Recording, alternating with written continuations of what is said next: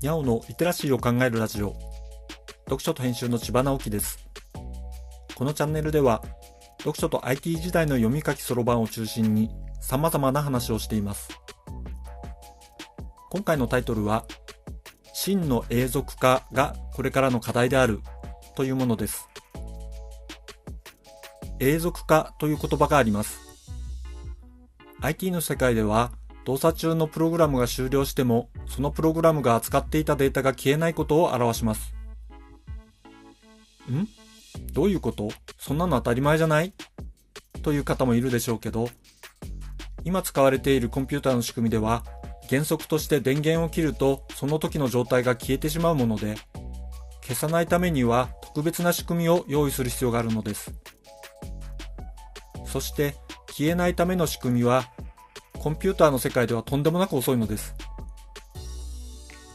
ちょっと極端ですけど、情報が消えないようにデータを印刷しておくというのも一種の永続化なのですが、紙が出てくるのは結構遅いでしょう ?A41 枚出すのはさほどでもないかもしれませんが、これが100万枚だとしたら途方もない時間がかかることは想像がつきますよね。コンピューターの中で扱っている情報はいつもそんなレベルの量なのです。で、身近なところではハードディスクとか SSD という半導体ディスクみたいなものを使って消えないように管理します。ですが、これらのデバイスも永久に使えるわけではありません。半永久的に使うためには、これらのデバイスに書かれた情報をどこかのタイミングで新しいデバイスにコピーし直すということを長期的なスパンでやり続ける必要があるわけです。わかりやすい例で言えば、写真のアルバムをずっと管理し続けるイメージです。プリントして色あせた写真は誰もが見たことがあるでしょう。せいぜい自分が生きている間のことを考えればいいので、それは仕方ないと思うことも多いですが、綺麗に保存してあったとしたら、これが何かに使える新しい可能性が出てくるかもしれません。でもこれ、個人のレベルでやり続けるのはほぼ無理です。そこに可能性として出てきたのがクラウドを使うことです。もちろんクラウドも永続性が保証されているわけではないのですが、少なくとも個人でやるよりはずっと少ないコストで情報を保持することができます。新しい技術による記録保持もずっと容易になります。最初に今のコンピューターの仕組みでは特別な方法で永続化を行っていると言いました。将来はそもそも反永続化ができて外からのエネルギーが失われても情報が消えないようなデバイスの出現が期待されます。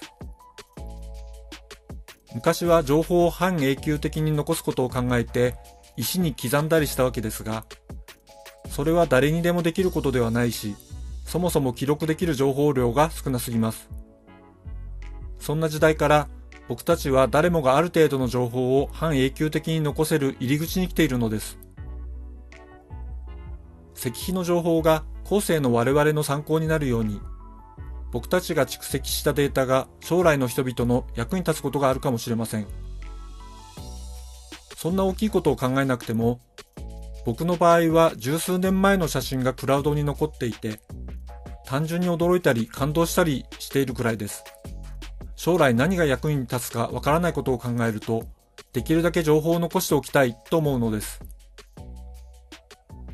僕たちの世代では、兄弟の下の子は小さい頃の写真が少ないというのがあるあるです。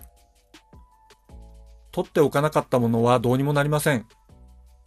一人一人が情報の永続化を考える時代になったと考えると、どこに保存するか、アクセスのために必要なものは何かが大切になります。そういう運用を含めて永続化というキーワードを考えてみると良いでしょ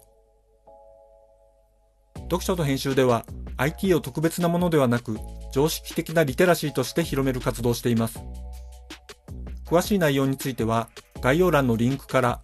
または読書と編集と検索して猫がトップページに出てくるホームページをご覧ください。この配信の書き起こしをノートで連載しています。概要欄にリンクがありますので、フォローいただけると嬉しいです。今日もワクワクする日でありますように。千葉直樹でした。ではまた。